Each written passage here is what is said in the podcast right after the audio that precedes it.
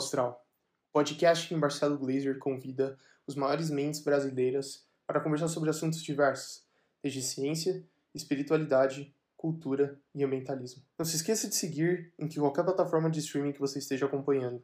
Vamos lá! Alô, pessoal, bem-vindos ao nosso Papo Astral de hoje. Eu estou muito animado com essa nossa conversa, porque, primeiro, eu estou encontrando um velho amigo, companheiro da Folha de São Paulo, Reinaldo Lopes. Eu, quando escrevia para a Folha, o Reinaldo estava lá e ele continua na linha de frente, fazendo um trabalho excepcional, como sempre, no jornalismo científico do Brasil.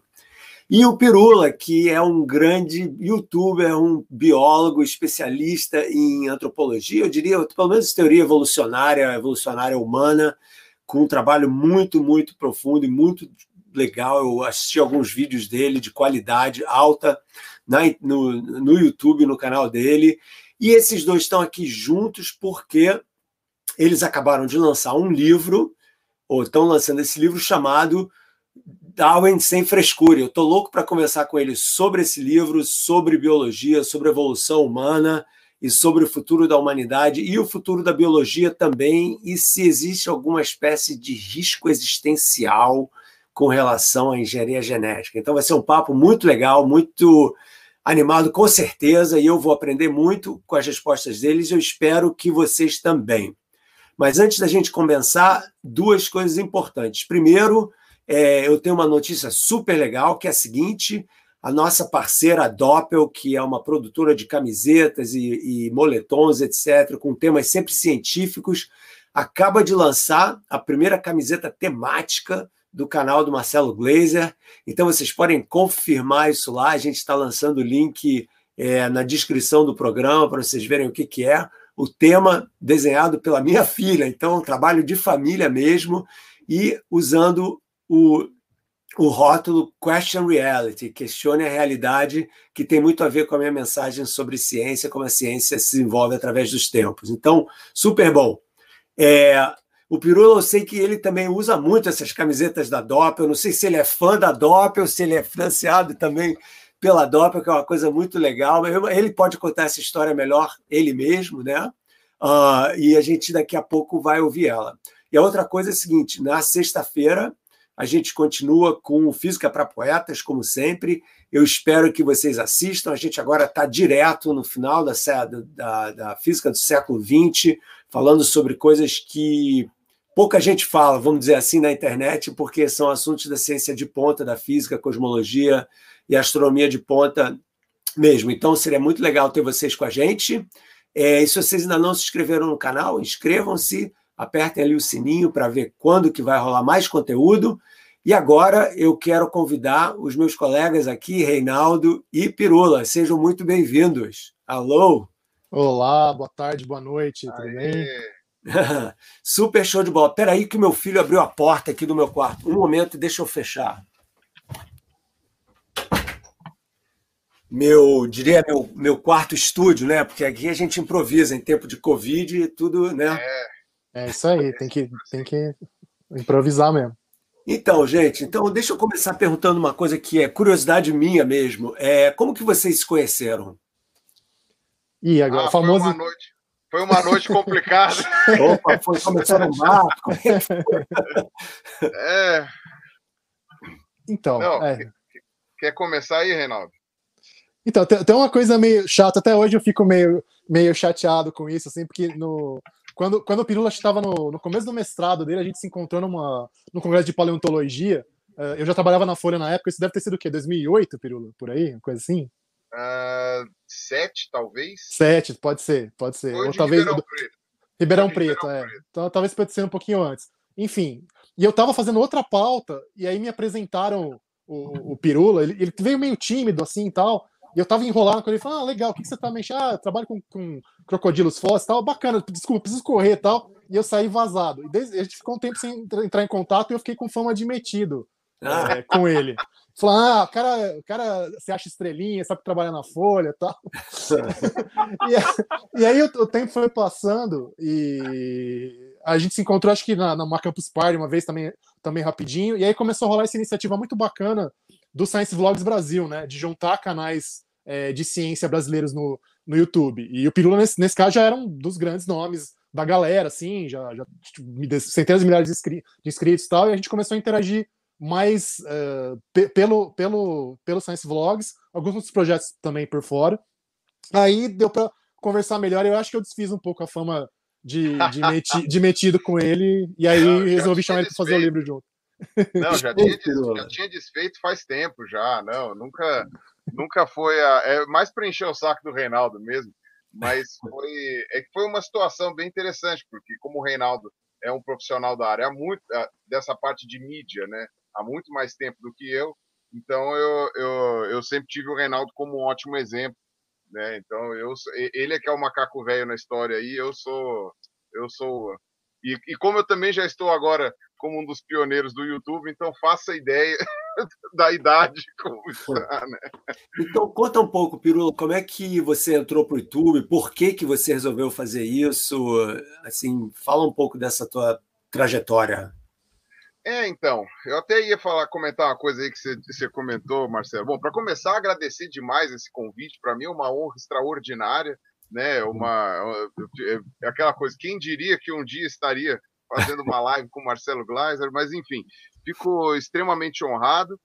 E, e aí é o seguinte, você, você tinha comentado que eu trabalho com evolução humana, na verdade eu trabalho com evolução de répteis. Ah, de répteis, então, ok. É, eu tenho publicação com crocodilo fóssil, com dinossauro e tal. E só que eu gosto bastante da questão da questão da evolução humana também, né? Acabei uhum. estudando bastante para isso nos últimos anos.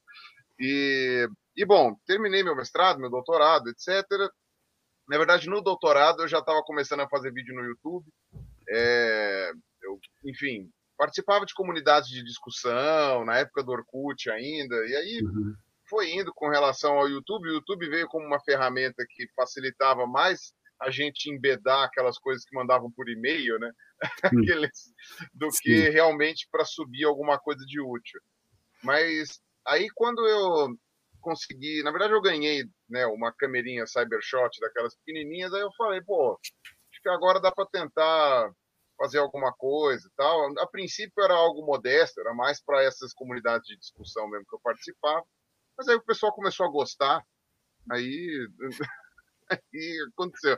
Isso era 2011 ainda, né? Então, Você dava aula em algum lugar nessa época? Tava, eu, eu já não. Então, não. Nessa época não, porque eu estava no doutorado, eu tinha bolsa, então aí você tem aquela questão de exclusividade e tal. Uhum. Cheguei a, a, dar algumas aulas é, em faculdade antes de pegar a bolsa do doutorado. Né, eu estava dando aula numa faculdade lá em Guarulhos, que nem existe mais. E a, a, a Anhanguera pegou tudo, né? O monstro é, é, pegou tudo.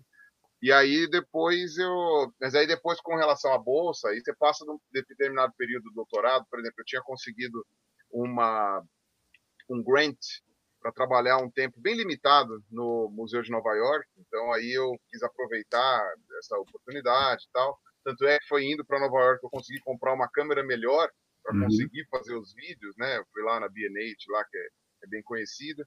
E aí eu e aí eu comecei a me dedicar a isso como paralelo ao doutorado, né? E caiu o negócio era só para mudar de lugar. E aí no fim das contas eu acabei, é, é, enfim, o pessoal começou a assistir meus vídeos e aí a culpa não é minha. Aí depois que eu aí é, não, mas espera aí. É você, olha só, a gente tem um super sticker aqui do Igor, do Pálido Ponto Azul. Igor, você, você não só é muito generoso, como o Pálido Ponto Azul é uma imagem do Carl Sagan belíssima para representar a Terra. Então, show de bola mesmo, cara. E é, pois é, eu acho que nós dois, nós três, né, os nossos dois livros, são finalistas do Jabuti esse ano. Pois eu é. Pois é. É, de, não, temos, é... temos dois quintos dos indicados de Jabuti aqui nesta live, todos juntos. É isso aí. É ah, são cinco finalistas. São Legal. cinco, é, são cinco, são cinco. Legal. Confesso pô. que até agora, confesso que até agora eu tô tentando acreditar nisso que está acontecendo, mas tudo bem. Cara, tomara que. Não, pô, acho ótimo e tomara que você ganhe, cara. Eu acho assim o máximo, entendeu? Pô. Poder estar tá fazendo um trabalho bom de divulgação científica nessa área, nessa época. Tem umas, muitas coisas para a gente conversar, assim. Um, mais complicadas, mais importantes, vamos dizer assim, mas, mas vamos esquentar um pouco antes. Um, Fala aí, então, Reinaldo e, e Pirula, todos dois, dessa ideia de escrever o livro juntos, qual é o objetivo, que público-alvo vocês estão querendo com ele? Então. É, eu já tinha feito um livro sobre evolução, quer dizer, quase tudo que eu escrevia na vida tem a ver com, com evolução em termos de livro, assim, mas eu tinha feito um que era uma coletânea das minhas colunas lá do G1, que chama, chama Além de Darwin, tá esgotado, foi um fracasso, não vendeu nada, ficou a desgraça toda. É, e aí, só que era, era, era, um, era uma coletânea e coisas, os temas ali muito pontuais. Eu queria tentar contar uma história de, de começo ao fim para explicar realmente, seja a lógica da evolução, seja o que tinha de mais, de mais novo na área, né? E, e o Pirula sendo um cara que é paleontólogo, que já tinha um monte de vídeo sobre isso, que tinha um público é, tremendo já, já na internet, o cara que consegue se comunicar com esse pessoal que às vezes está fora da, do circuito normal de ah, quem, quem leu Dawkins, né? Quem leu Stephen Jay Gould. Uma, ele conversa com uma galera que é outra pegada e que a gente precisa ir atrás de um Então eu falei, não, eu tenho que tenho que seduzir esse homem para mim. Esse homem tem que, tem que ser meu. é, e aproveitando o contato que a gente já tinha, eu, eu convidei sem botar muita fé e ele aceitou uh, na hora, assim, foi, foi muita sorte e, tá e muita alegria. Sou, tá dizendo que eu sou facinho. É não, não, tá foi facinho comigo, pode ser o meu charme apenas, também tem essa. Mas. Não, foi, foi a sua pizza. Pode ser minha pizza. A pizza você só comeu depois. Se eu tivesse te levado para comer a pizza antes, pelo menos, mas você só comeu depois. Esperando, é, mas ah, tá. É a promessa da pizza. Aí, Na verdade, a gente prometeu, no lançamento do livro, a gente prometeu 1.500 cópias autografadas. E aí, como a gente vendeu essas 1.500 cópias autografadas ainda na pré-venda, a galera realmente estava empolgada, a gente precisou fazer um intensivão e autografar 1.500 livros em uma tarde e meia. Né? A gente teve basicamente isso, né? Então, a gente pôs a tala na mão aqui, foi no... e vocês, os dois, autografam cada cópia, certo? Sim. Autografamos todas elas. Eu, eu devo dizer o seguinte: eu já passei por isso e dos males o melhor, entendeu? Porque é uma honra poder estar assinando, mas que é duro é, mas que, pô, que bom, né, que a gente está podendo fazer isso para os nossos leitores, né? Quer dizer, uma coisa super importante pô, e que vendam-se muitos livros sobre ciência nesse país, assim, né? Acho muito importante mesmo. Mas então o conteúdo do livro, fala um pouco assim para as pessoas que ainda não conhecem do canal aí.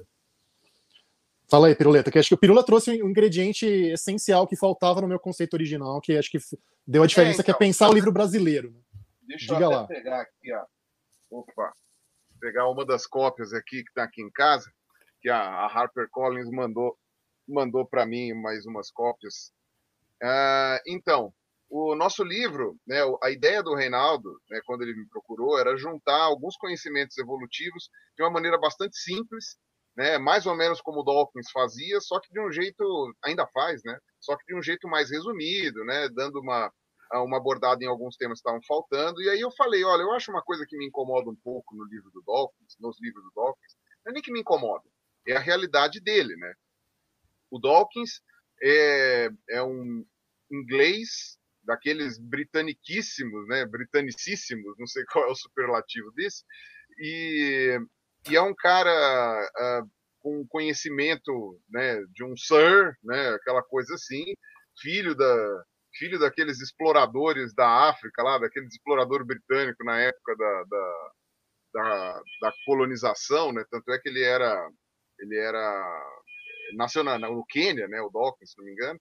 Uhum. E aí a gente acabou ficando numa situação assim que eu, eu pensava assim, ele não fala com exemplos brasileiros. Uhum. Ele não dialoga com coisas que nós podemos, como brasileiros, perceber. Uhum. Então, eu pensei e falei assim, pô, Reinaldo, a gente pode tentar trazer exemplos brasileiros.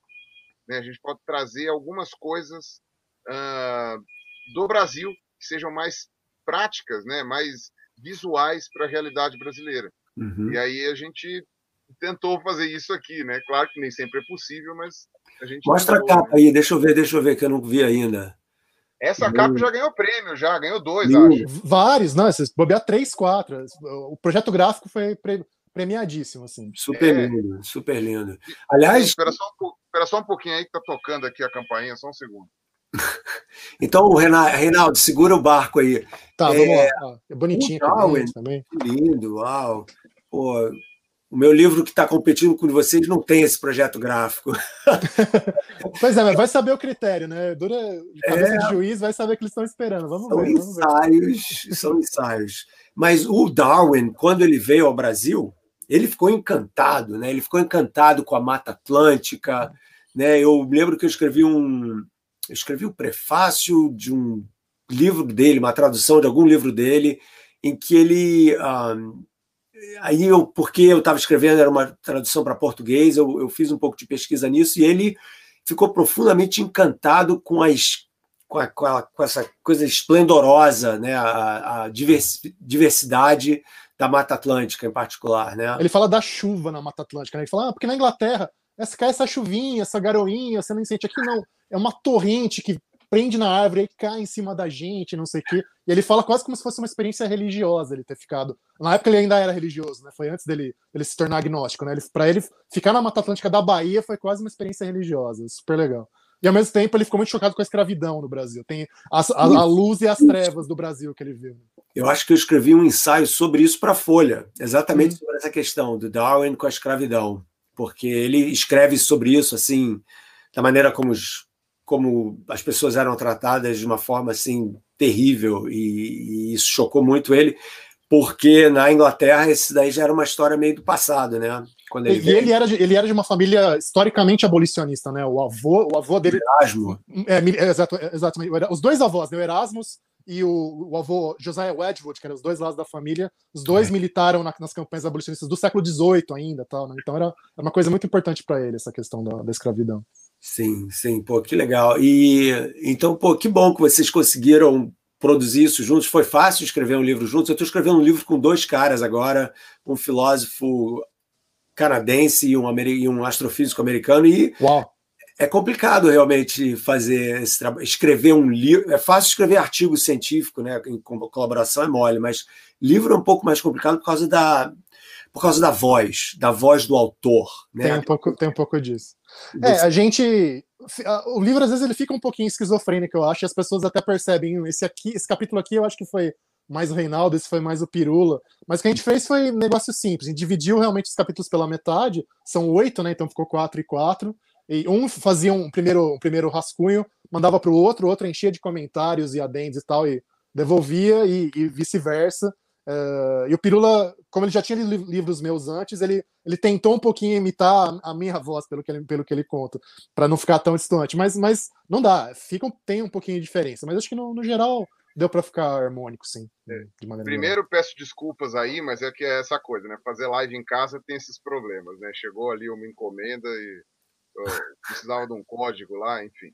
Aí eu, os caras estavam doidos.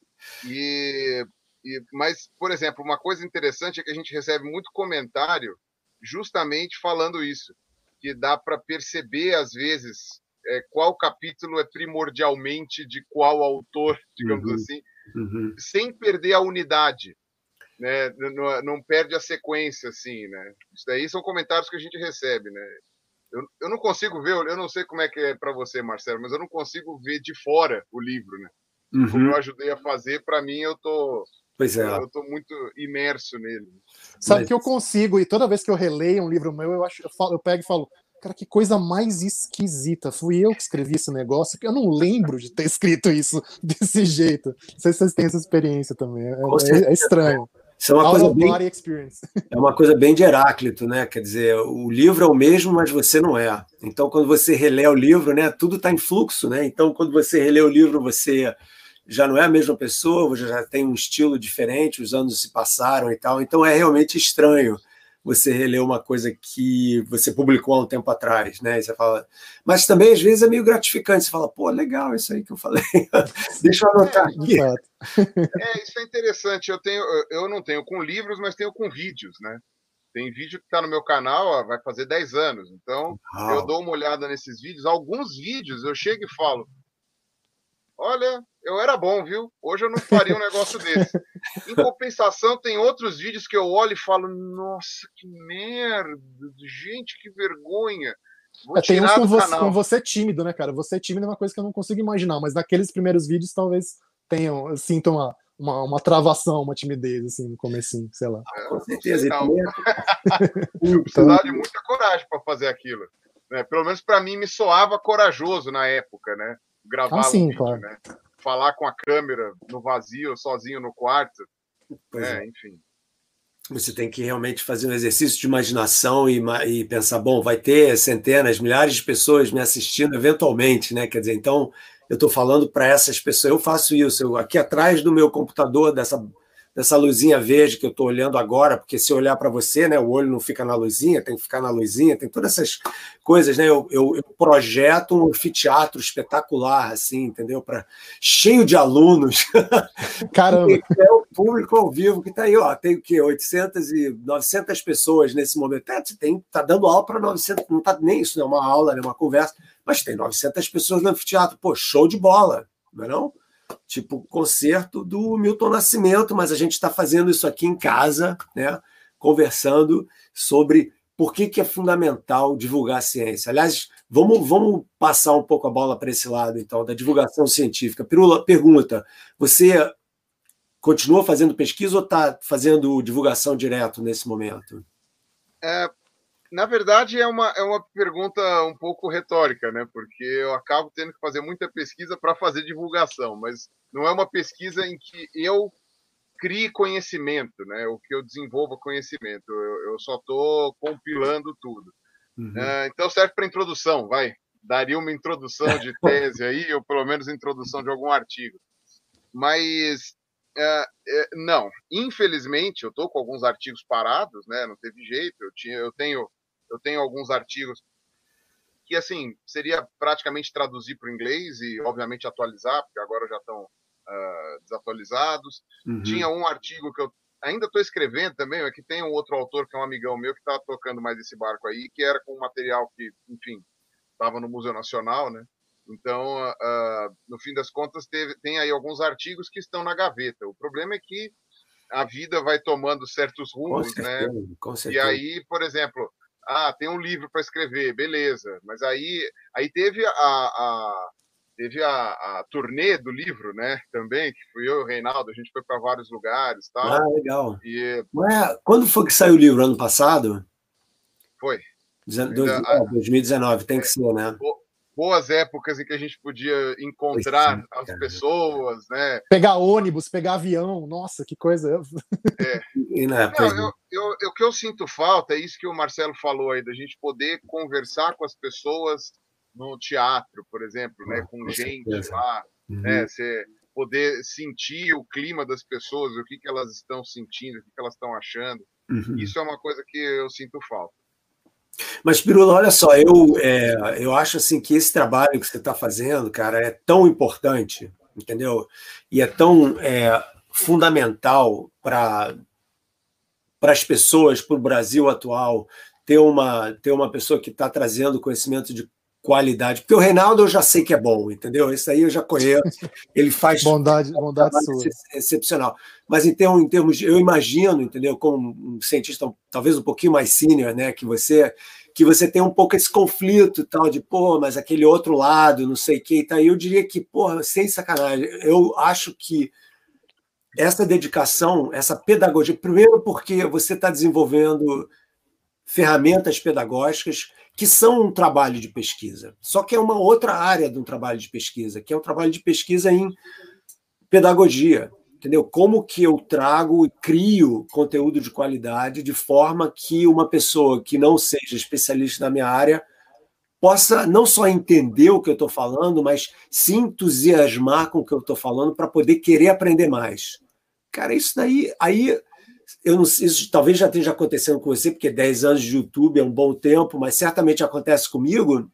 Você começa a influenciar um montão de gente jovem, entendeu? A seguir uma carreira científica por causa desse trabalho. E, pô, não, pra, pelo menos para mim, não tem nada mais maravilhoso do que receber uma mensagem dizendo: pô, professor, estou fazendo, sei lá, doutorado em astrofísica, não sei aonde, e foi porque eu li o Dança do Universo quando eu tinha 12 anos, uma coisa assim, entendeu? Então, acho que uh, esse tipo de trabalho é extremamente importante. Então, pô, estrela de ouro para você, assim, para vocês, né, nesse sentido.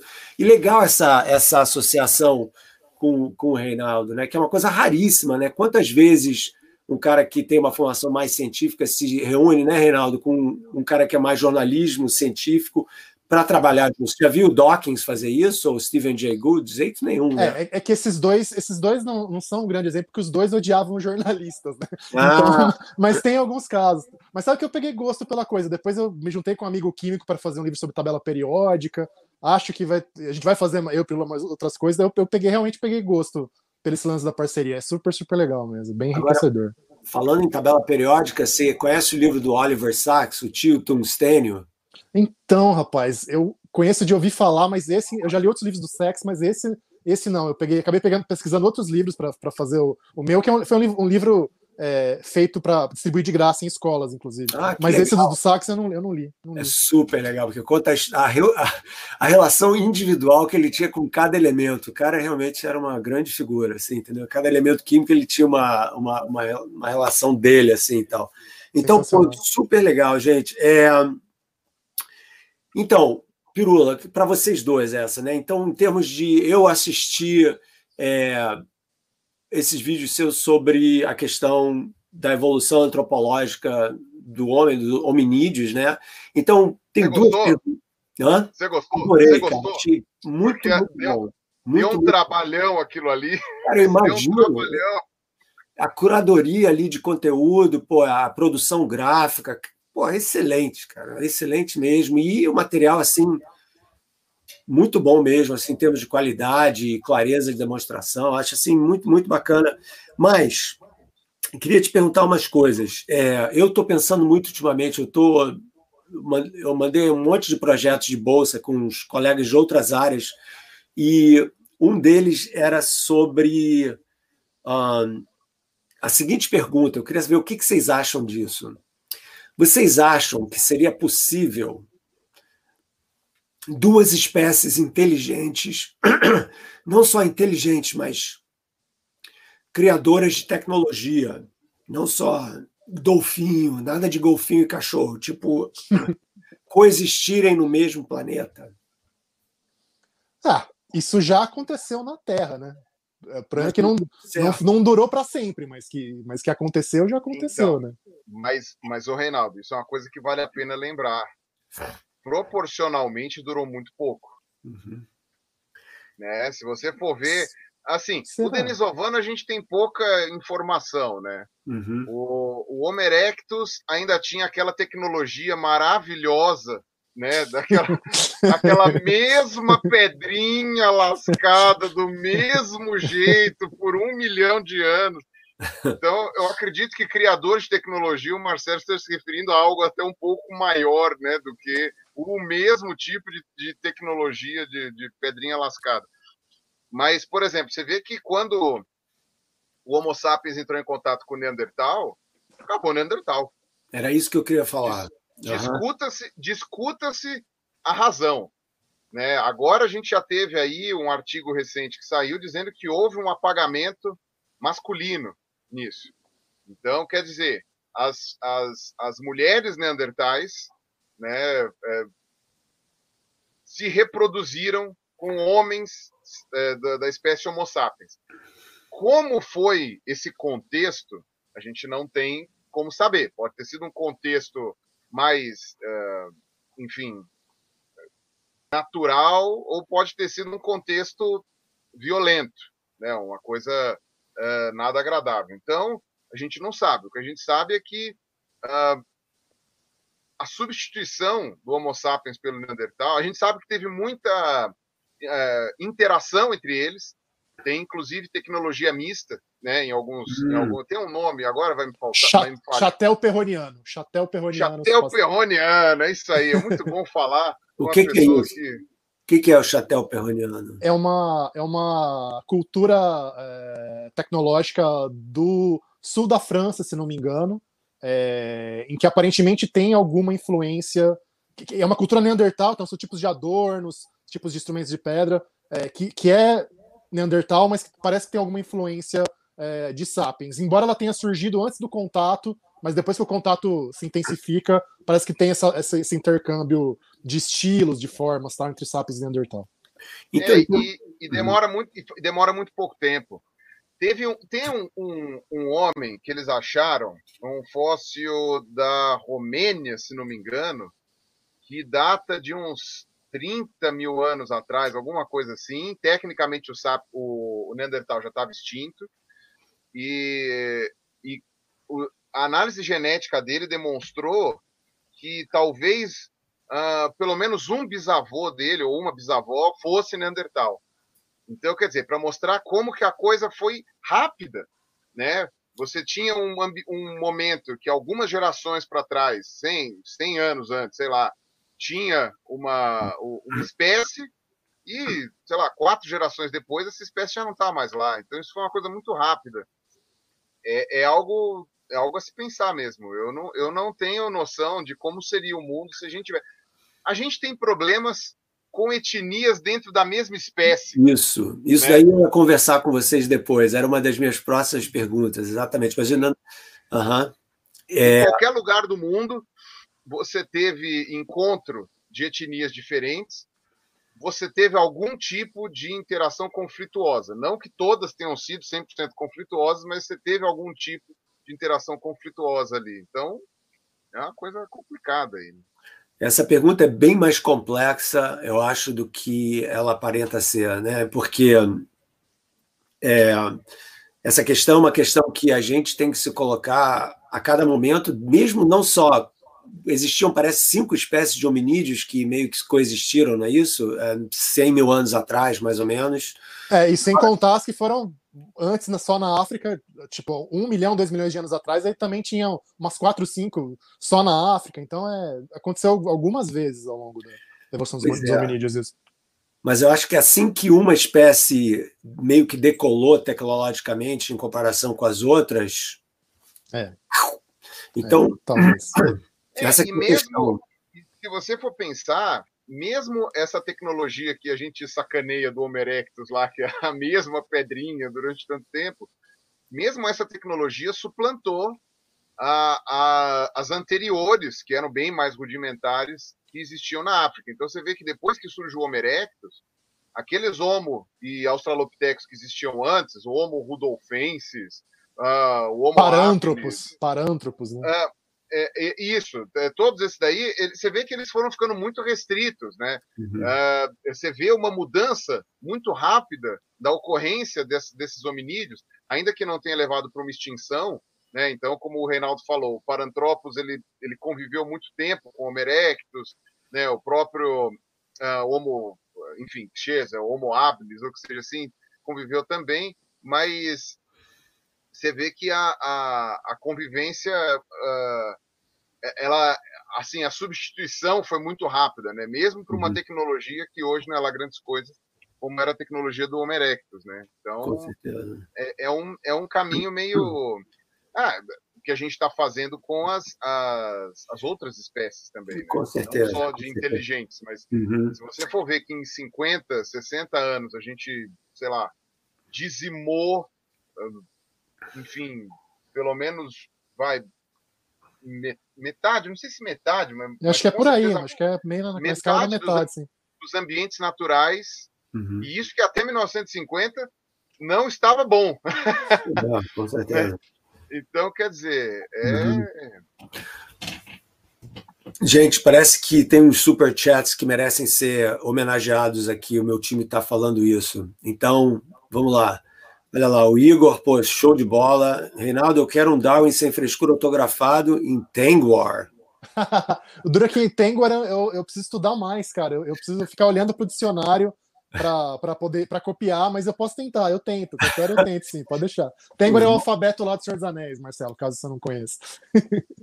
o outro João aqui falando que o que é que só tem homem nessa aqui, mas olha aqui, meu amigo, se você já assistiu meus outros papos astrais, eles são politicamente muito corretos. A gente tem uma distribuição bastante legal, assim, é, nesse sentido. Falando sobre o Tolkien. Ah, sobre o Tolkien. Que... A gente já fez no Blabologia, né? Uma live com é, o meu sonho. a gente fez umas conversas sobre, sobre o Senhor dos Anéis. Né? Não, sobre o Tolkien como um todo. Pô, né? me chama, eu sou super fã também. Eu fiz, eu fiz mestrado e doutorado sobre a obra do Tolkien, por isso que o pessoal Olha, Érica, obrigado. Pô, que O pessoal tá super, super generoso hoje, Nilceia também, super. Então, isso é, faz parte, e eu sempre falo para as pessoas, né, Pirolo, você já sabe disso, o Douglas Wiesel, grato pelo trabalho essencial que fazem, acompanha há muitos anos, boa sorte na premiação. Teremos spoiler de vídeos e livros. Ah, isso daí vai ficar para o final, Douglas, deixa comigo. A gente conversa já já sobre essas coisas. Uh, então, super legal. Porque eu estava fazendo essa pergunta porque ela, ela tem uns desdobramentos não só para o passado da nossa história como espécie, mas para o futuro da nossa história uh, como espécie. Porque eu acho que o Pirula meio que tocou nisso, né, falando que olha só o que está acontecendo hoje em dia no mundo, né, em que a gente tem problemas com etnias diferentes, assim, sérias. Né? Então, acho que seria importante talvez e difícil, mas importante, falar um pouco sobre a diferença entre raça e etnia. E, e se existe algo que se chama raça humana, ou raças humanas, ou não. É, você, quer, você quer falar primeiro, Reinaldo? Ah, bom, é, se não for, se não for é, temerário da minha parte, eu falo antes do biólogo, mas, mas vamos lá. Assim, acho que a coisa mais importante que a gente precisa ter, ter em mente é que essa divisão uh, do mundo em um grupo pequeno de um conjunto pequeno de raças, então ah, tem tem europeu branco, tem africano negro, tem asiático amarelo, tem indígena vermelho. Então, essa divisão ela ela é arbitrária, ela é feita com base em critérios fenotípicos, né, do que você está vendo, cor de pele, formato de nariz, uh, cabelo, tal, que corresponde a uma quantidade pequeniníssima do, do total do, do, genoma humano, do total da nossa herança genética, né? E que esquece que a diversidade genética dentro desses grupos, então dentro do grupo branco, dentro do grupo negro, etc., é, é muito maior dentro deles do que entre um grupo e outro. Então, no fundo, no fundo, é uma classificação arbitrária, falha, que, que obscurece o que é o principal da diversidade humana. No, no fundo, o essencial acho que é isso. É, que essa é. ideia de raça é construída, né? Foi uma construção sociocultural que aconteceu para para, vamos dizer assim, é, dar um suporte errado, mas um suporte ao racismo. Exato. Inclusive, mesmo no caso dos brancos, é uma última coisa que eu vou, que eu vou acrescentar. Para a gente ter uma ideia, nos Estados Unidos do século XIX, quem era italiano, os imigrantes italianos, irlandeses e judeus que estavam chegando, não eram considerados brancos é pelos americanos. É, uhum. Branco era só o anglo-saxão ou no máximo o alemão escandinavo. Tá? Então, italiano não era branco, irlandês não era branco, judeu não era branco. Então, a gente vê como essas coisas são tiradas da, da bunda das pessoas, muitas vezes. Com certeza. É, se eu, se eu posso acrescentar alguma coisa nesse sentido, né, a verdade é que quando você vê como que se desenvolveram, uh, uh, como foi a, a como se fala, a distribuição e como se desenvolveram essas diferenças né, fenotípicas nas populações, você vê que esse conceito ele é, é, a questão étnica, né, que a gente fala, né, o que é uma etnia. Uma etnia, ela é um conjunto de coisas, né? Uhum. Ela tem, obviamente, o um fator genético, mas ela tem um fator cultural também. Quando a gente está falando em ser humano, né, a gente tem um fator cultural ali. Então, é um idioma compartilhado, é um conjunto de crenças compartilhado, uhum. é um estilo de sociedade compartilhado. Então você tem uma série de coisas e óbvio que uma etnia que vive lá no deserto do Saara tem peculiaridades que são muito diferentes de uma etnia que vive na Sibéria, né? Uhum. Você tem ali uh, estilos de vida que tem levam em conta a adaptação a cada um dos lugares que eles têm que eventualmente o fenótipo também vai acompanhando, né? Dependendo do tempo que você dá para isso acontecer, você consegue ver ali a seleção natural agindo para mudar a cor de pele, às vezes para mudar alguns fatores que a gente até agora não entende se teve alguma vantagem adaptativa, se foi simplesmente os genes mudando e a flutuação, tal, preferência sexual, né? Enfim, ah, sei lá, prefiro uh, pessoas com o nariz assim ou com o cabelo assado e aí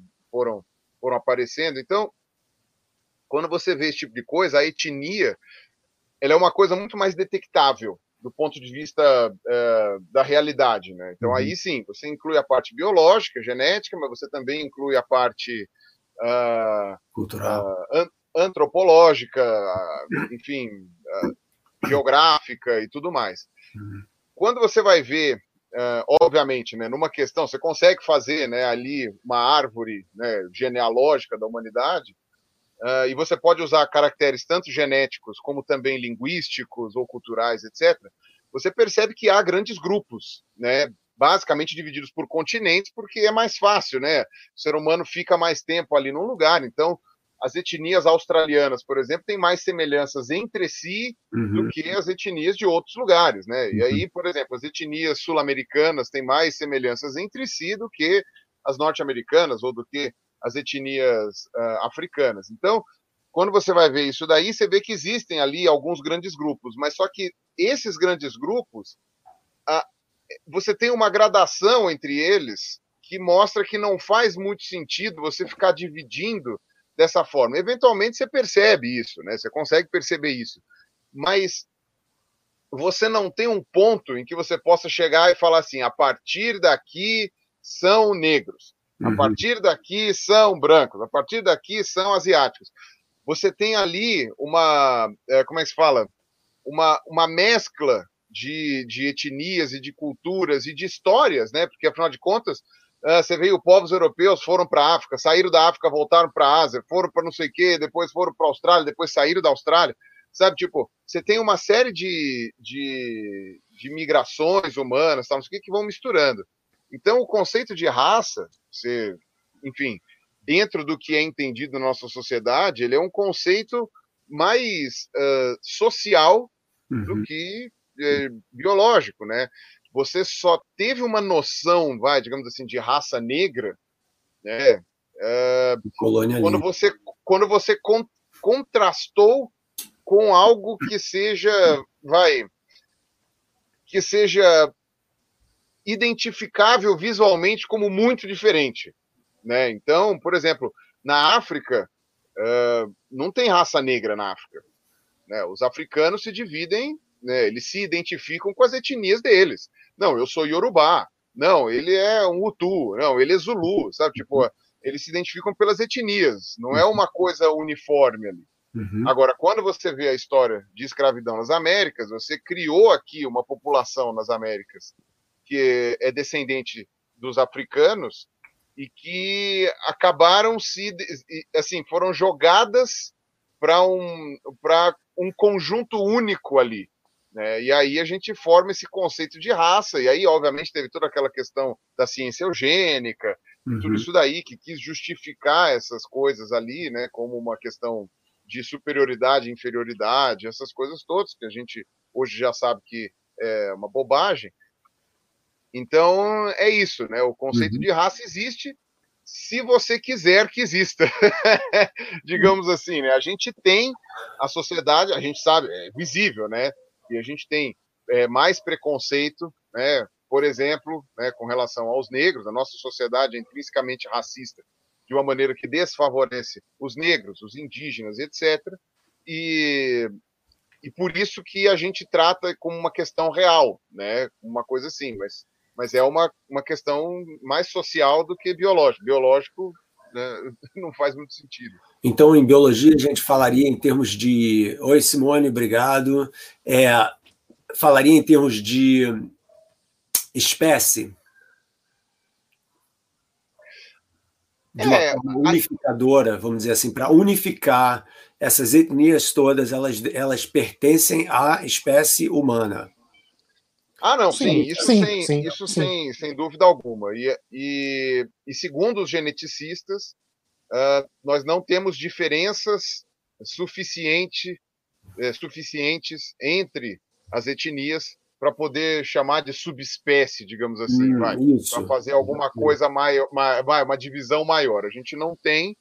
Uh, talvez se os Neandertais ainda estivessem vivos, né, que a gente considera como uma segunda espécie, né, mas se eles estivessem vivos, talvez a gente percebesse que não chegasse a tanto, não sei, mas uh, a princípio a genética nos diz que somos a mesma espécie e de longe assim a gente é muito parecido, mais do que os outros primatas, né? Então você pega chimpanzé, as diferenças genéticas dentro de chimpanzé são enormes, assim. E, assim, chimpanzés que vivem a, a vai, a, algumas centenas de quilômetros um do outro. Uhum. É uma diferença genética maior do que da espécie humana inteira. A gente está falando de 7 bilhões de pessoas, não, quase 8 bilhões de pessoas, e, e assim, e, e, a gente está falando de um planeta bem grande, né? Então, quer dizer, a, a, e no caso dos chimpanzés tem uma diferença maior genética entre eles vivem em ambientes não tão distantes assim. Então, quer dizer, uhum. A gente tem bons motivos para dizer que somos a mesma espécie. Ainda bem, né? Também nenhum chihuahua vai dizer para um poodle que ele é superior ao poodle, entendeu? Esse é que é o ponto, né? Eles Exatamente. Olha, Exatamente. você pegou duas raças particularmente nervosas aí, né? é, pois é, esse é, é o... E não, mas eu, eu me interesso por essa questão porque eu fico pensando em termos mais é, de não necessariamente ficção científica, mas um, um filósofo da Universidade de Oxford chamado Nick Bostrom, ele escreveu um livro chamado Superinteligência, que é sobre a ameaça das, da inteligência artificial como sendo um risco existencial para a humanidade. Tipo, se algum dia você desenvolver uma máquina que realmente é inteligente a ponto de ter autonomia, de ter a capacidade de se identificar como uma entidade né, com, com autonomia, essa, essa máquina vai ser muito mais esperta do que a gente, muito mais rápida que a gente, e aí vai existir um dilema moral que a máquina pode ou não ter, que é eliminar a espécie humana. E ele usa como exemplo o seguinte: ele fala uh, o seguinte: imagina que nós, seres humanos, a gente hoje tem, infelizmente, a gente tem o poder de destruir qualquer espécie que a gente queira de mamíferos, vamos dizer. Então, se a gente quiser ir lá para a África e metralhar todos os gorilas, a gente poderia ir para a África, metralhar todos os gorilas e acabar com os gorilas. Obviamente, tem grupos que matam gorilas para vender a mão do sei lá o que do gorila para em geral para a Ásia né para por vários motivos absolutamente ridículos mas o ponto é que a gente não faz isso porque a gente tem uma certa moral uma escolha para não a gente não quer matar os gorilas entendeu? Então a questão que ele levanta é a seguinte será que uma outra espécie ou máquina inteligência teria o mesmo tipo de escolha faria o mesmo tipo de escolha moral que nós fazemos com relação aos gorilas, a gente vai achar, pô, nós somos totalmente obsoletos, a gente não precisa, entendeu? As máquinas, esses humanos são uma porcaria, são feitos de carbono, ficam excretando no meio ambiente, uma droga, acaba logo com eles de uma vez, entendeu? Um, então o ponto é esse, porque nós, em termos de as escolhas morais que a gente está fazendo agora no século XXI, você falou aí das extinções, a gente, muitas pessoas falam que a gente está vivendo a sexta extinção. Né? Eu entrevistei numa, no meu instituto que eu dirijo aqui, a gente faz uns eventos e eu é, entrevistei uma, uma também jornalista fantástica americana, Elizabeth Colbert, Colbert. que uhum. o Pulitzer, porque escreveu esse livro, A Sexta Extinção. Né?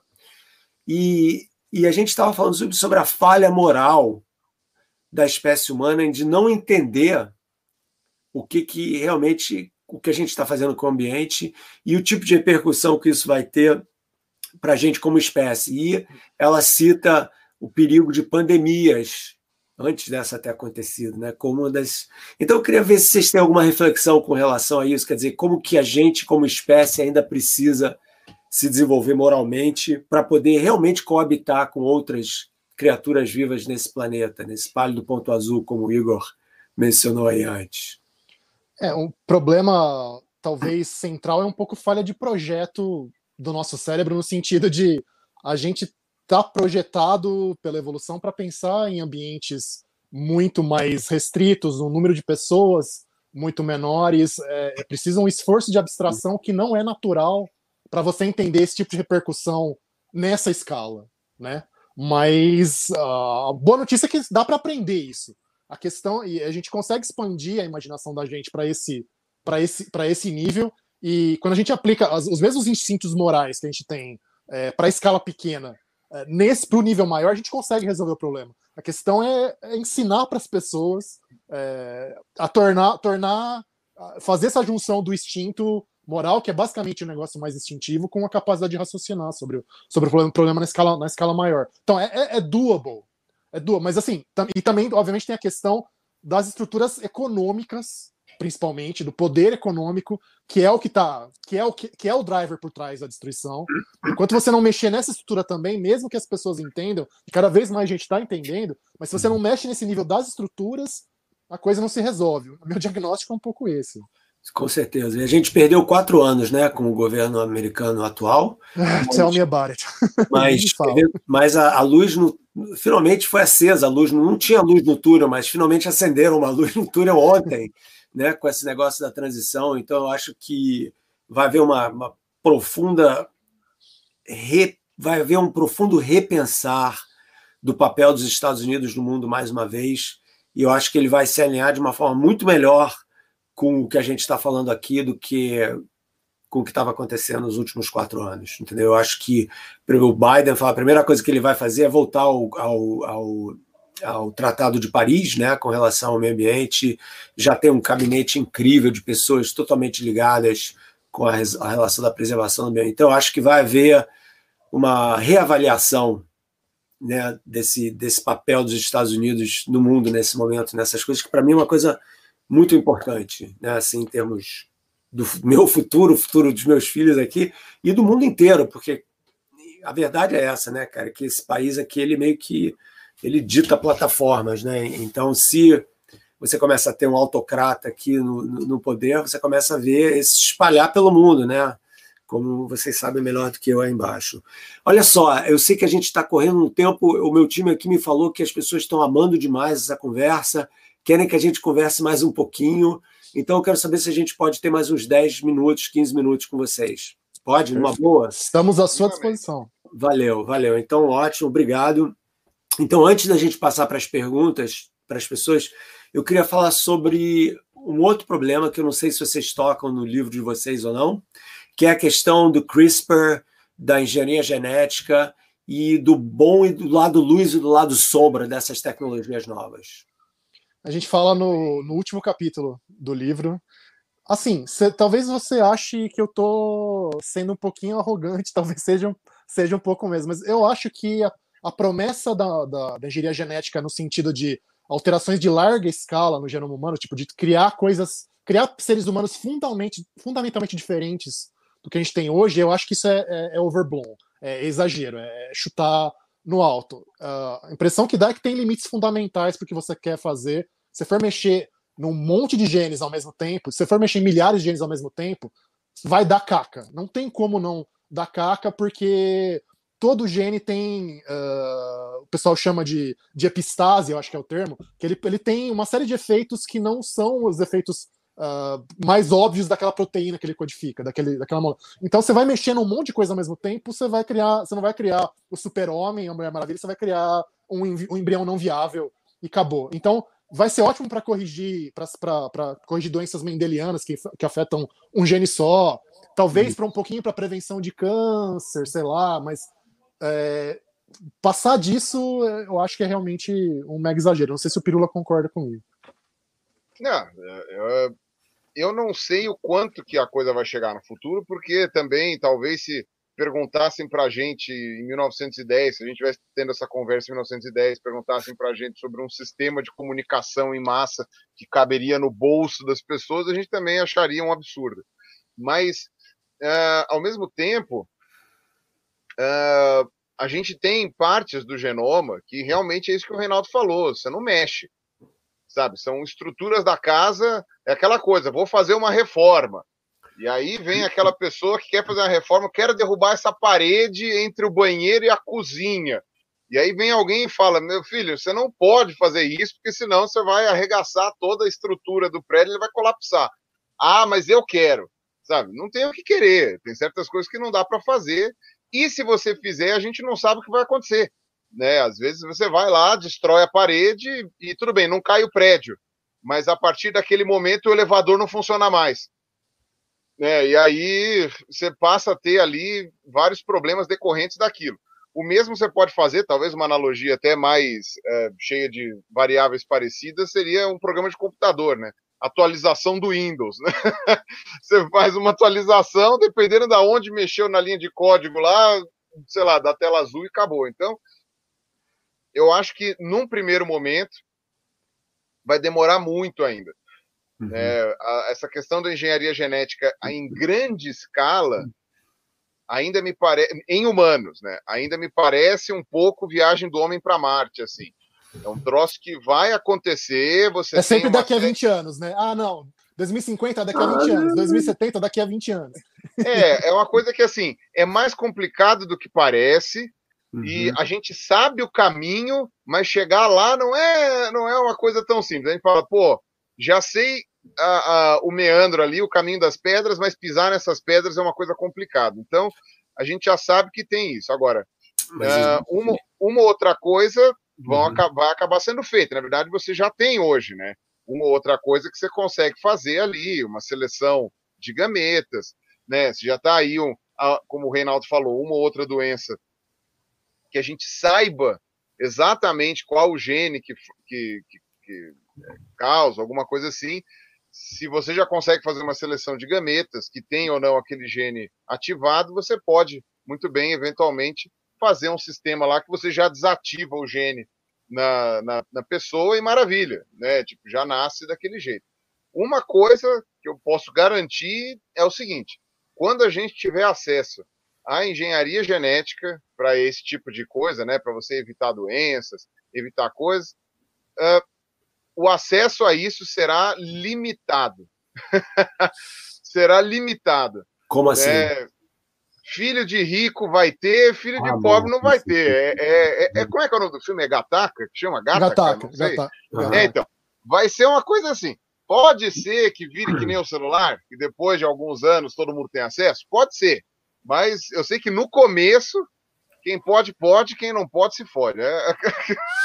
é. Todas as tecnologias, elas meio que têm uma história parecida, né? E eu aqui, como botando o chapéu de físico teórico aqui no momento, não existe, em princípio, em princípio, não existe nenhum impedimento para que isso seja um problema tecnológico, nem um problema fundamental da genética.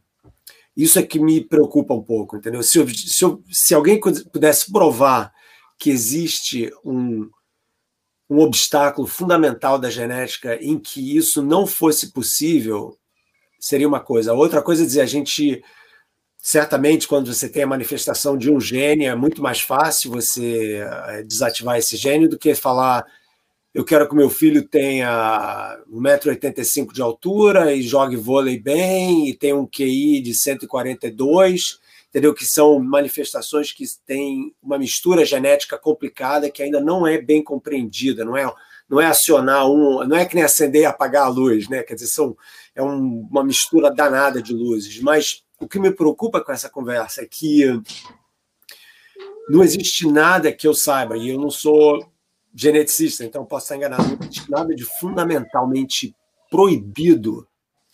E quando a gente pensa na história da evolução da vida na Terra, ok? Todo mundo reverte a um ancestral comum, que é o Luca, né? o último ancestral comum. E se isso é verdade ao longo de 3 bilhões de anos, o que, que aconteceu? A própria natureza fez, através de mutações e processo de seleção natural, ela, de uma certa forma, ela fez essa reformulação daquela bactéria eucariota lá que existiu um tempão atrás e transformou isso em, voltando lá nos chihuahuas, nos poodles, nos sapos e nas pessoas e nos neandertais, através de um processo super complicado então, em princípio, não é impossível, é uma questão de. Para mim, é uma questão mais tecnológica e, Pirula, você tem toda razão, tem um impacto social gigantesco, inicialmente, da mesma forma que quando o presidente dos Estados Unidos pega a Covid, ele vai para o hospital de helicóptero, ganha 250 mil tratamentos diretos, em três dias sai. Entendeu? E a maioria das pessoas que não tem acesso a esse tipo de medicina não vai ter a mesma história para contar. Né? Então, mas o ponto que eu quero para mim é uma preocupação que eu tenho, né, assim, em termos éticos, de como que vai poder ser ou não vai ser regulamentada essa conversa com relação à manipulação genética dos animais, a um certo ponto, e certamente da espécie humana. É, acho que o problema são duas coisas também que você falou. Uma coisa é variável, quando a gente pensa na história da evolução e comparando com a situação atual. Primeiro, a variável tempo, acho que faz uma mega diferença. Uh, em segundo lugar, a questão de consequências não pretendidas. Então, uhum. beleza, fazer. Para fazer, eu concordo com você que dá para fazer? Dá. O problema é o tipo de consequência não pretendida que vai aparecer. Eu vou te dar um exemplo. Se você conhece a história da domesticação das raposas lá na Rússia, você conhece essa história do Beliaev? Conta, é, conta. É, é, é, o seguinte: uh, o pessoal estava tentando fazer um modelo é, moderno da domesticação dos cães lá no passado. Então eles pegaram raposas selvagens, raposas da neve, que o pessoal usa muito para fazer casaco, e começaram a selecionar com base num, numa única coisa, que era docilidade. Então, se a raposinha chegava perto é, do, do tratador, deixavam ela ter filhote. Se ela ficava com medo ou mordia, não tinha filhote. E assim durante dezenas de gerações, isso no século XX, é, 1950 até 1980. E isso, o que, que aconteceu? Você selecionando só isso, só docilidade, o bicho começou a ficar com a orelha caída, que raposa não tem orelha caída, que nem cachorro, começou a ficar com manchinha no olho, é, que nem cachorro, é, começou, em vez de, de, de, dar o ganido típico de raposa, a latir. Então você mexe numa coisa, supostamente, que é só docilidade, e um monte de outras coisas espalham em volta. Com certeza. Uhum. Então, se você, se você mexer em, num monte de genes, coisas desse tipo vão, vão começar a acontecer. E as pessoas, eu acho que, que começar a aparecer a consequência não pretendida, o pessoal vai falar: não, deixa quieto, porque tá dando muita merda. Mas, sim, Foi pode, assim ser só, que... pode ser só eu. Foi assim que os lobos viraram poodle, né? Quer exato, dizer, essencialmente exato. isso que aconteceu ao longo dos, dos anos. Né? É, e você também tem uma questão, né? No caso dessa questão ética, por exemplo, você tinha falado aí, Marcelo, sobre esse lance da convivência com as outras espécies. Uhum. Né? Uh, essencialmente, algumas espécies só estão vivas porque um punhado de seres humanos se importou com isso. Né? Não era mais para ter rinoceronte, não era mais para ter condor, gorila, condor. não era mais para ter condor, não era mais para ter uma série de animais que existem hoje ainda porque um punhado, um punhado de seres humanos se importou. Quiseram ter, quiseram manter aquela, aquela espécie viva. Em alguns casos, uma pessoa se importou, né? Sempre tem o caso lá do Falcão das Ilhas Maurício lá, que tipo, foi um cara que ele falou: não, eu não quero que essa espécie se extingua. E ele recuperou uma espécie basicamente sozinho. Então, quer dizer, uh, isso é uma questão ética, mas não é uma questão ética de espécie. Uhum. 99,99% ,99 da espécie humana está cagando para isso. Uhum. A, a, a gente tem uma mudança de pensamento, só que essa mudança de pensamento ela não acompanha uma mudança de atitude. Né? E Exato. nesse sentido, é uhum. muito mais fácil eu conseguir mudar o meu relacionamento com o ser humano que está perto de mim do que um relacionamento meu com o meio ambiente, que é uma coisa muito maior. É muito mais fácil eu mudar a minha maneira de enxergar o meu vizinho, que, sei lá, é negro, é gay, né? Uh, enfim, que pertence a um, a um, grupo da qual eu não pertenço, por exemplo, uhum. do que eu entender que, sei lá, uh, usar papel, uh, usar saco plástico é pior para o meio ambiente a longo prazo no que diz respeito do que usar um saco de papel, entendeu? São coisas mais difíceis de entender uhum. e a gente ainda está a longo caminho de chegar a uma relação é, igualitária entre os nossos iguais, que uhum. dirá entender ali né, a, nossa relação com o meio ambiente. Então, o que eu fico pensando é o seguinte: uh, apesar da gente ter esforços éticos que vão acontecer para limitar essa engenharia genética quando ela acontecer, para que a gente não possa, por exemplo, criar um Superman né, em, em um lado, né, e, e, do outro você criar, sei lá, uma, uma pessoa que é um repositório de órgãos, sabe, vai entender.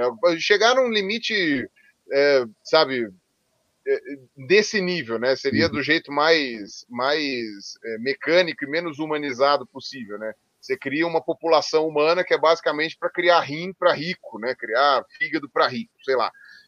É, você vai ter, obviamente, algumas limitações éticas que, inclusive, alguns países vão estabelecer, né? Já é surpreendente que a gente tenha um acordo de Paris, que a gente tenha tido um tratado de Kyoto, que a gente tenha tido é, uma Rio 92, já é surpreendente isso, a meu ver.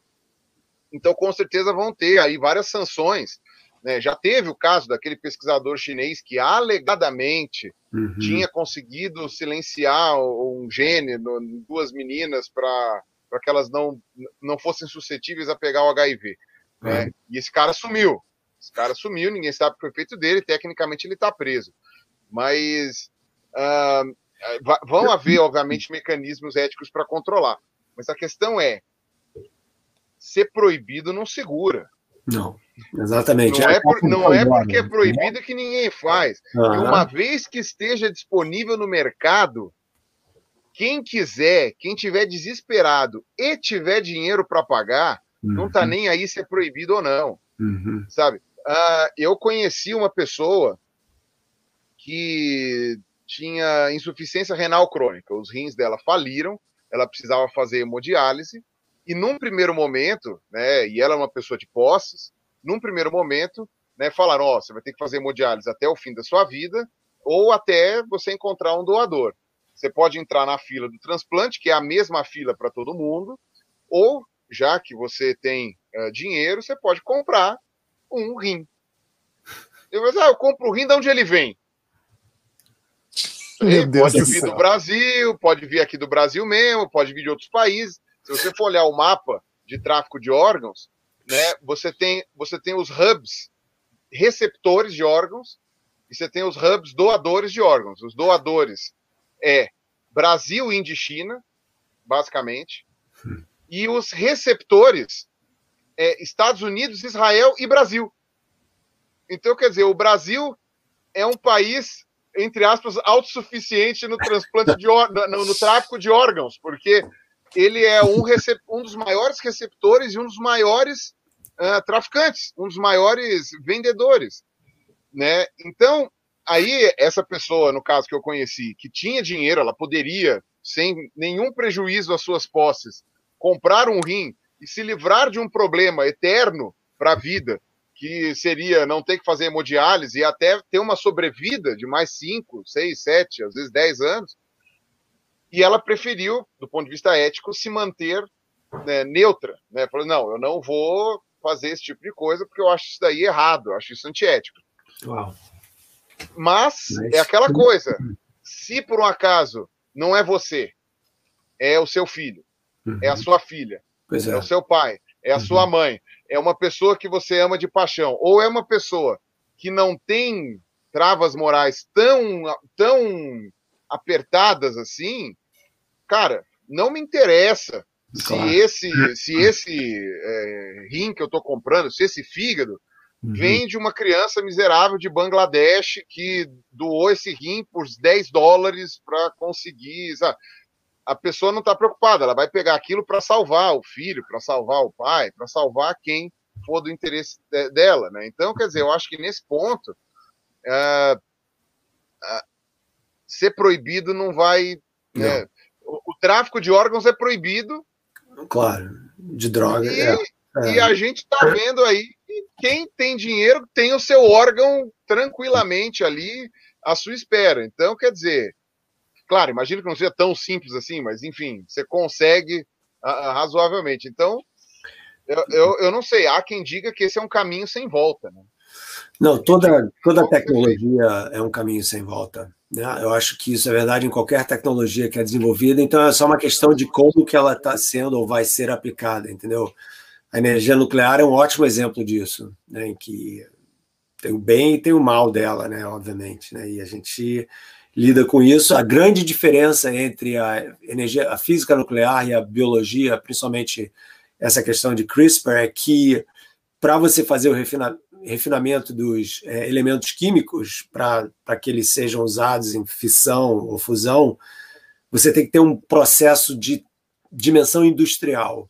Por isso que é tão complicado fazer isso. Mas no caso da CRISPR e alguns tipos de manipulação genética, você pode fazer isso numa garagem. Tem um documentário sobre isso, assim, meio que assustador aqui na Netflix, que é justamente essa história, entendeu? Como que temos caras numa garagem no estado, lá no sul dos Estados Unidos, está tentando fazer um cachorro fosforescente, entendeu? Uma coisa assim.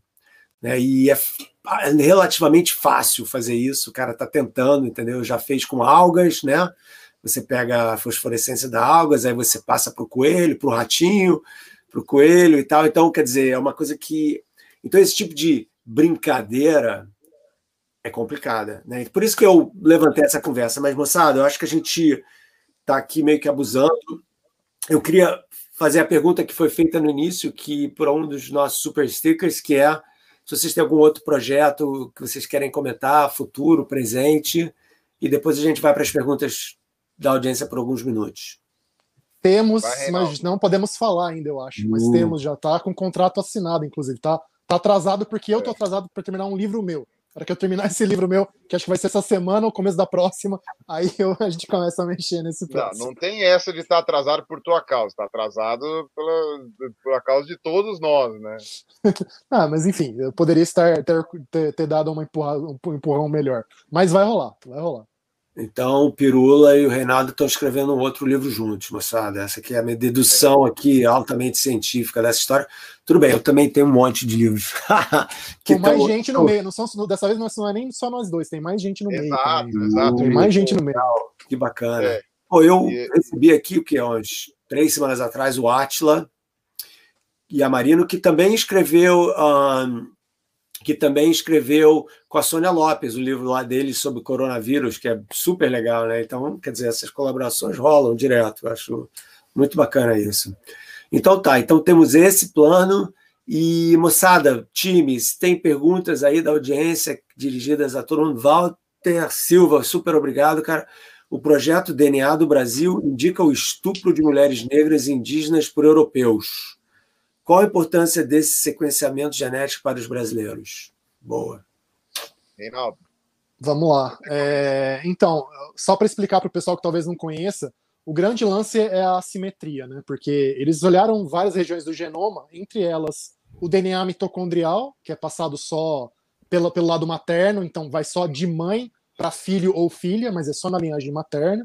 E o cromossomo Y, que, como o pessoal sabe, é a marca genética da masculinidade, então é só de pai para filho homem. E o lance da simetria é o seguinte: é, você tem, no caso do cromossomo Y, tá? Você tem, uh, deixa eu fazer as contas aqui, 85% do cromossomo Y dos brasileiros é europeu, é 14,5% africano Não, e só. É, é 85, eu acho que 75. Eu acho que 75. 75? Será que. Não, não acho que é 85 mesmo, cara. 85? É, 85. Isso? Ah, então. Que é, okay. é 14,5 africano. Africano e. E só meio por cento indígena. Indígena tá? e asiático, né? É, asiático, aí tem, tem um pouquinho de, de, de coisinha ali. É, e do lado materno, aí é muito mais equilibrado. Então você tem tipo 30, 30, 40, sabe? Então, é, realmente você vê que. Isso, sabendo que a gente tinha, a gente devia ter uns 10 Não, milhões de é, indígenas. Mas mas, o Reinaldo, que eu saiba, você tá. A, negras e, e indígenas estão supra representados, inclusive mais do que do que brancas. Do que, do que europeia, pode ser, então. Talvez fosse, é. fosse 40, 40 e 20, talvez. 40 indígena, Alguma 40. coisa assim, era alguma coisa assim. O fato é que está super representado. Indígena é o mais assustador, né?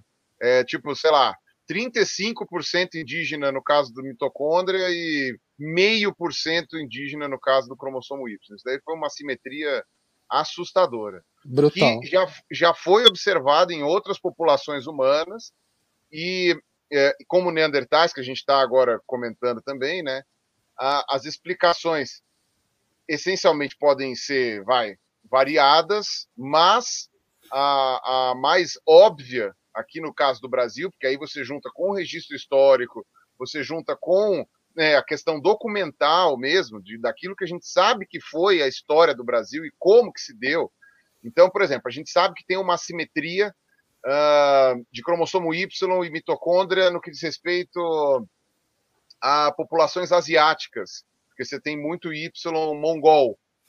Né? Então a gente sabe por que isso aconteceu. Foi o Império Mongol, e aí, por relatos e por documentos, a gente sabe que ah, é porque o Gengis Khan e a turminha deles agiam desta maneira. Eles faziam haréns, eles tinham sistemas né, de violência. Quando chegavam, eles matavam todos os homens nas regiões que eles chegavam, então, uh, e pegavam as mulheres para eles. Então, a gente sabe como é o mecanismo. sem essa documentação, a gente poderia especular. Mas uhum. só que a gente tem essa documentação aqui no Brasil, a gente sabe como foi, a gente sabe que os africanos não chegaram aqui de balsa, né, por vontade própria, a gente sabe como eles chegaram aqui, em que condições eles chegaram, a gente sabe como os europeus uh, uh, fizeram com relação à sua relação com os indígenas aqui no Brasil.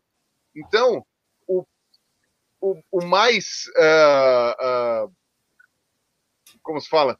O mais óbvio, né, a explicação mais plausível e, e, assim, meio que é a única, né? A gente não consegue bolar uma outra explicação que poderia justificar isso daí do que violência sexual, né? Violência sexual uh, baseada em poder, né? Uhum. Baseada uhum. em, em, em, imposição ali, né? E chegava assim, não, é, é, é isso e acabou.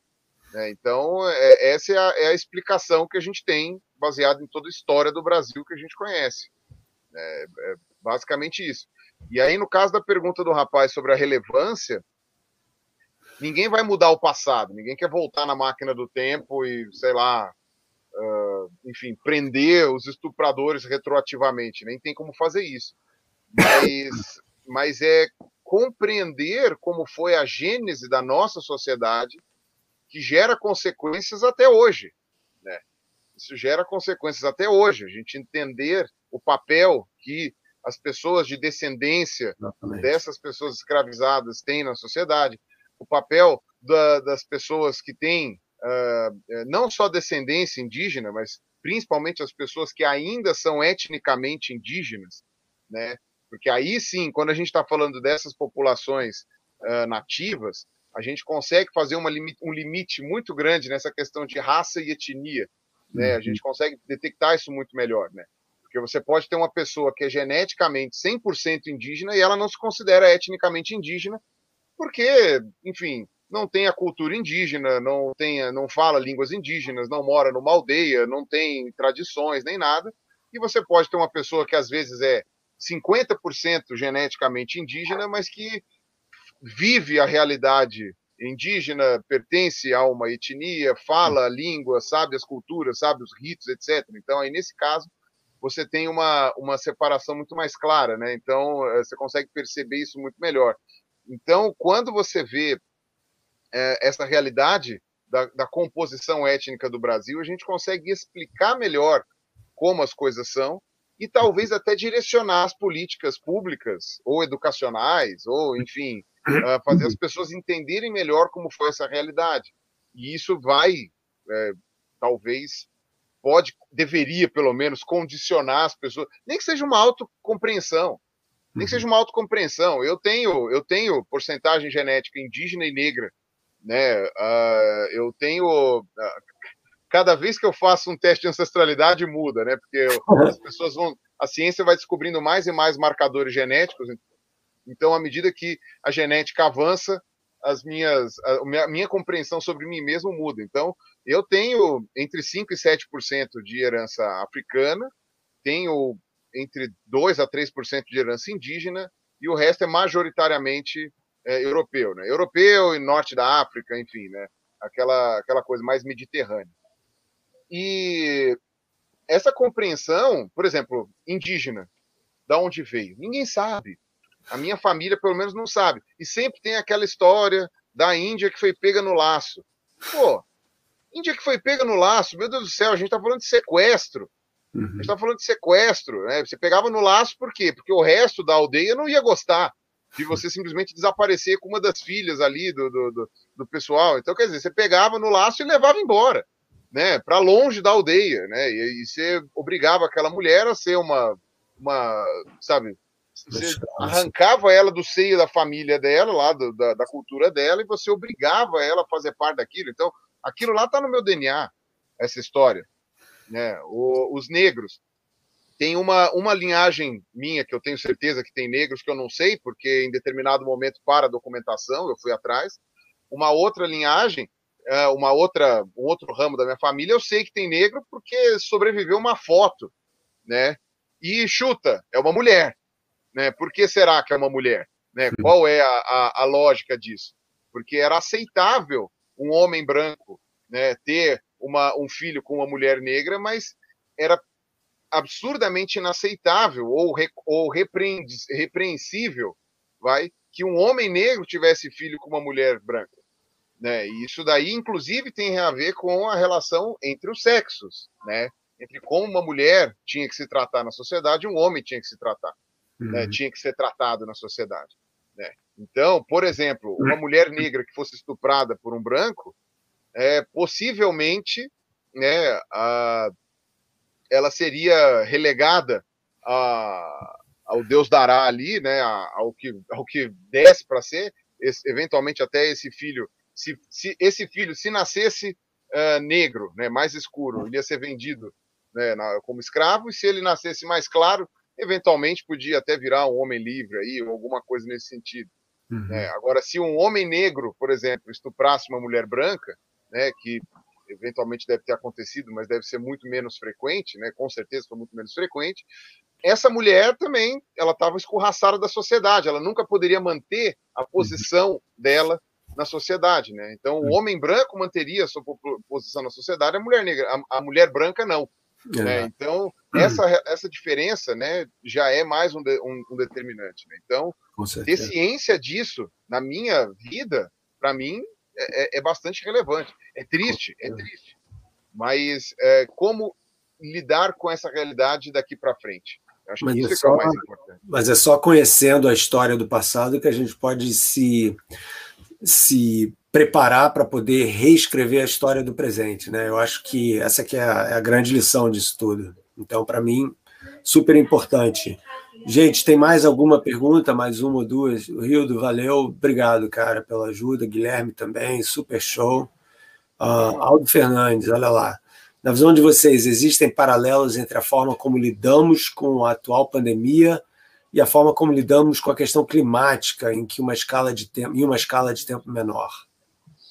É triste porque os mesmos grupos é, políticos, que é basicamente extrema-direita, tem que dar nome aos bois, que capturaram a agenda climática e transformaram isso numa questão de guerras culturais e não numa questão de fatos, fizeram exatamente a mesma coisa, com exatamente as mesmas técnicas e muitas vezes exatamente as mesmas pessoas físicas falando, é, no caso da, da pandemia. E é trágico, porque eu lembro que no começo eu entrevistei o Atlas sobre isso, ele falou: ó, não, mudança climática é uma coisa de longo prazo, as pessoas não enxergam. Mas no caso do, da pandemia, as pessoas estão vendo ali em semanas as pessoas morrendo e tal. Então essa ficha vai cair. E é impressionante que para muita gente a ficha não caiu. Isso que me deixa injuriado e desesperado. E é, e é realmente uma cartilha pronta já sendo seguida. Isso que é, é o mais, é mais absurdo. Eu vi o caso de um cara, você viu isso daí? Eu achei até que era pegadinha. O cara foi entrevistado e ele estava sem máscara no bar, tomando cerveja, enfim, aquela pessoa que não respeitou nenhum protocolo. E perguntaram, mas você não está preocupado com a pandemia? Eu falei assim, ah, isso daí é bobagem, isso daí não sei o quê. Aí fala, você teve algum parente seu que morreu com a pandemia? Eu falei, tive. Tive uma tia e uma avó, sei lá. Jesus e você não está preocupado com elas? Eu falei, ah, mas elas estavam velhas. Aí eu falei assim, você mora com quem? Ah, eu moro com a minha mãe. Você não está preocupado que a sua mãe vai pegar? Eu falei assim, ah, não, mas ela está forte, ela não tem problema. E você? Ah, não, eu não, não tenho. Então, quer dizer, Cara. não há absolutamente nada para sensibilizar essa pessoa.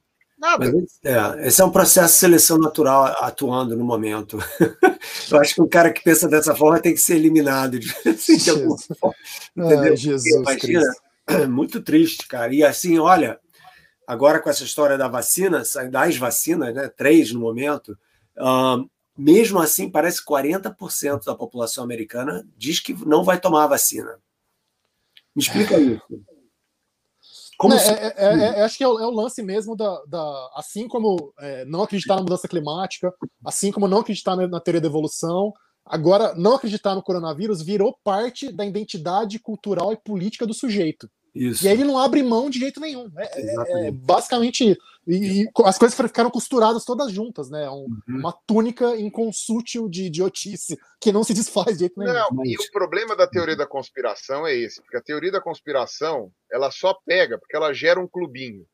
Né? Uhum. Né? Ela precisa gerar um clubinho. Uhum. Né? E as redes sociais são perfeitas para isso. Então, é aquilo que eu brincava, né? antes das redes sociais, provavelmente em em pelo menos um boteco, em qualquer lugar, em qualquer cidade do mundo, você devia ter um tiozinho terraplanista. Né? Uhum. Né? Quando a, com a rede social você fez eles se juntarem, eles se transformaram. Obviamente que isso foi bom por algum lado, né? Porque, por exemplo, foi o que permitiu a mobilização de movimentos minoritários, né? Uhum. Então a gente não teria hoje um ativismo LGBT, um ativismo é, negro, um ativismo pelas causas sociais tão articulado, mas ao mesmo tempo você gerou esse clubinho aí. Aí você tem aquela coisa, nós sabemos a verdade.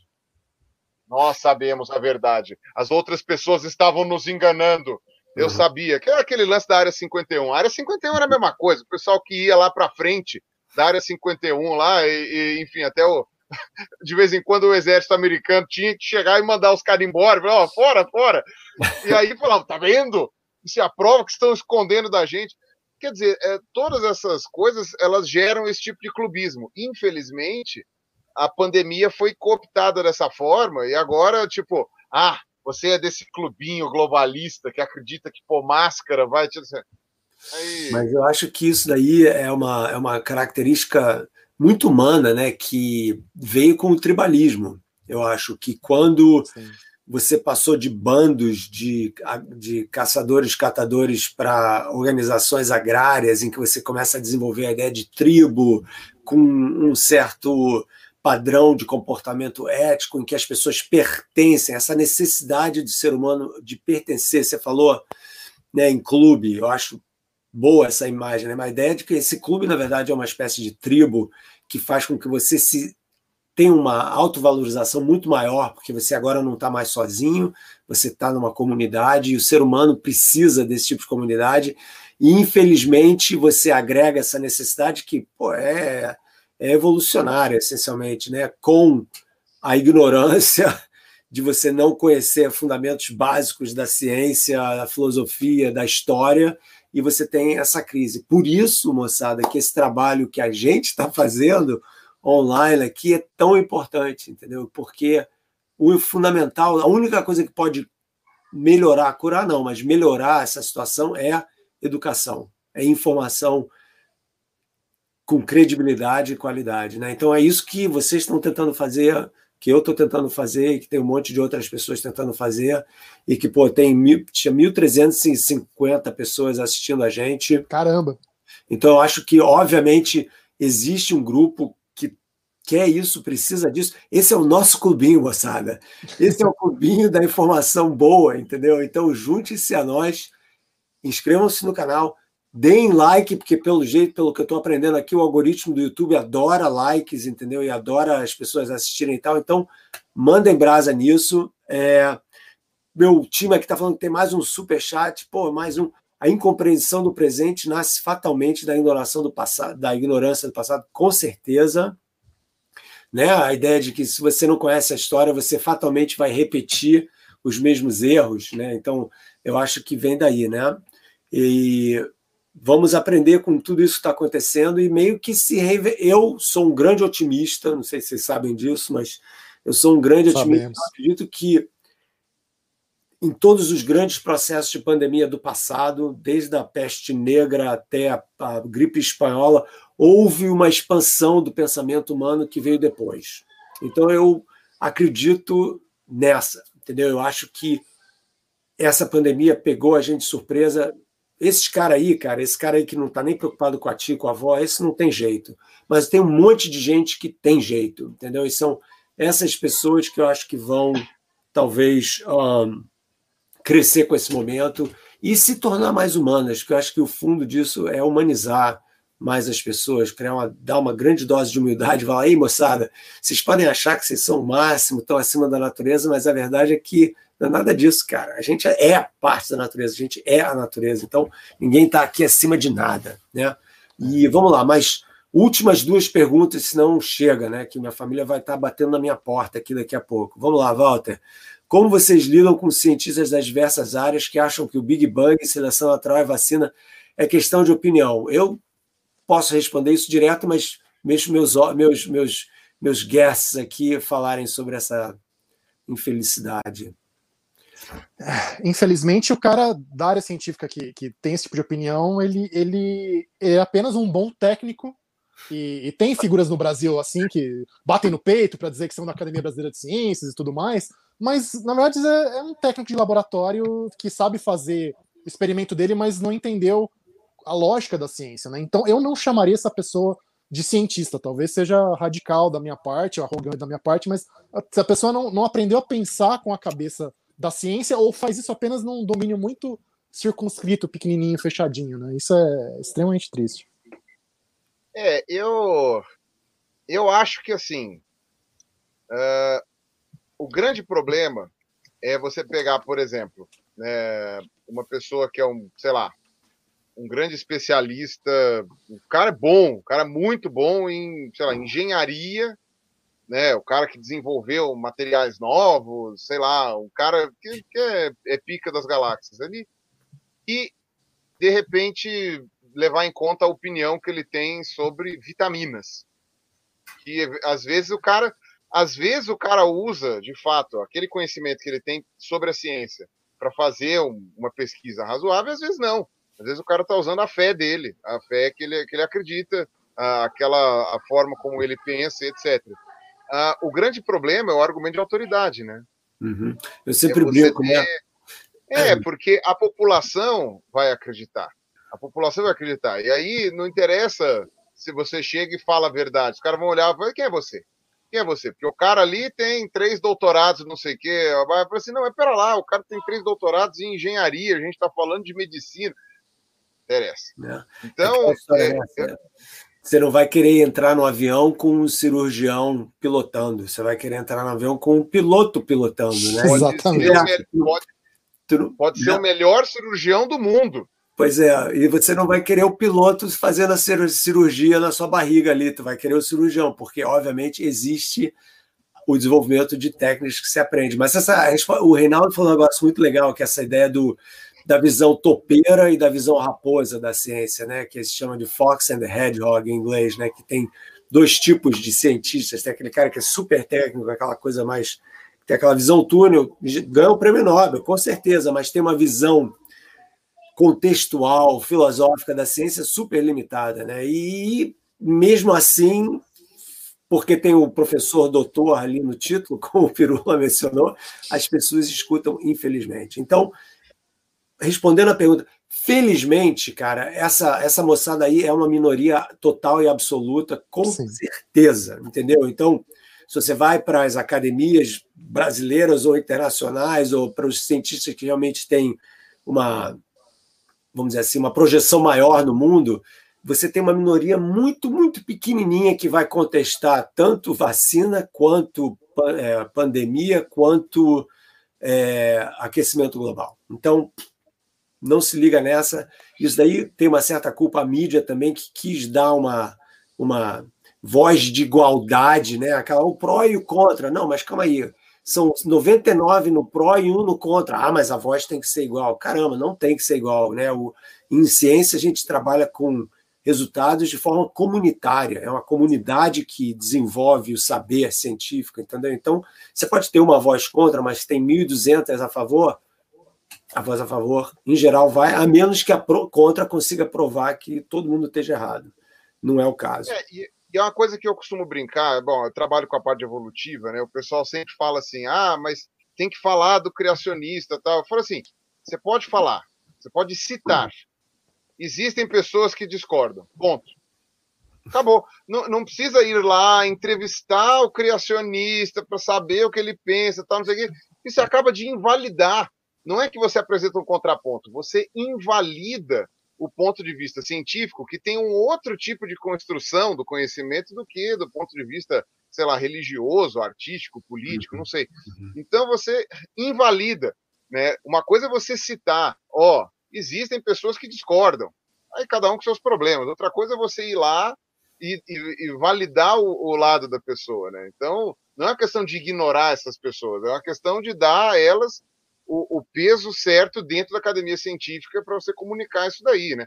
Se você tem um cientista criacionista para cada mil que trabalham com evolução, então uma entrevista, uma entrevista, uma matéria de jornal isenta, tecnicamente, teria que entrevistar mil professores e, um, e um professor criacionista. Ah, não dá para entrevistar mil. Tá bom, você entrevista dez professores de evolução e um de, e, e sei lá, e 0,1% do professor de criacionista. Como você vai dividir ele assim? Não sei, mas... Beleza, Massara, última pergunta. Tem mais alguma aí, time? Eles falaram que tinham duas. Oba, acho que não. Então tá, então é isso, pessoal. Peraí, uh, vocês fiquem, eu quero só me despedir depois de vocês rapidinho, mas pessoal, valeu, muito obrigado pela presença. Eu acho que foi um papo super bom. Tem gente aberta assistindo e com certeza vai ter muito mais gente assistindo depois, porque a grande vantagem desse tipo de tecnologia digital é que ela fica, né? Então você, a gente tem uma imortalidade aí já, moçada. Então quem queria alguma forma de imortalidade, a gente conseguiu, né? Através dos livros, através dessas dessas conversas que vão ficar aí no YouTube para a posteridade, certo? Muito obrigado a todo mundo. Obrigado à moçada do Superchat. A gente tem um projeto aí de membresia, se é que essa é a palavra em português, que a gente vai lançar daqui a pouco. Tá na hora, porque o canal tá crescendo, Pirula. Tá indo, cara, né? Eu tô aqui a na verdade, graças ao meu time, porque eu estava no meu canal assim, fazendo uma coisa meio sozinho, com a câmera tremendo, aquela coisa no iníciozinho e tal. Mas de seis meses para cá, a gente engatou uma segunda e o canal já triplicou ou mais o número de inscritos e super show, né? Porque a gente está cortando o middleman, né, Reinaldo? É Reinaldo sabe disso. Ele, é, ele também está nessa. Você é um dos poucos. Se bem que eu escrevo aqui nos Estados Unidos também, mas você é um dos poucos que está na mídia, na mídia, mídia, mas também está direto. Falando... É que meu canal, é que meu canal, meu canal do YouTube é um fracasso, né, professor? Então não vale muito, mas, mas eu tô, você tô tá aliado, cara, mas você não pode, né? Diga com quem andas que eu te direi quem és. Então, não, é verdade. Nesse sentido, eu sou um vencedor, então. É isso aí. Então somos todos, somos todos. Então é, é isso, gente. Então, obrigado, moçada. E sexta-feira a gente tem Física para Poetas, em que eu vou falar sobre o que nós sabemos e o que não sabemos sobre o universo. Então, matéria escura, energia escura, essas coisas completamente diferentes dessa nossa conversa que a gente teve hoje aqui. É isso. Valeu, Marcelo. Olha aí. Ah, é, vou. Hoje eu vou apanhar com certeza, Jeff. Tem toda certeza, cara. Ninguém mandou me chamar. não, cara. Eu, isso, obviamente, significa o quê? Significa que a gente tem que continuar essa conversa eventualmente, né? Vamos Mas, fazer com certeza. Isso. Então tá, cara. Então, ó, muito obrigado, moçada e até daqui a pouco. Obrigado, gente.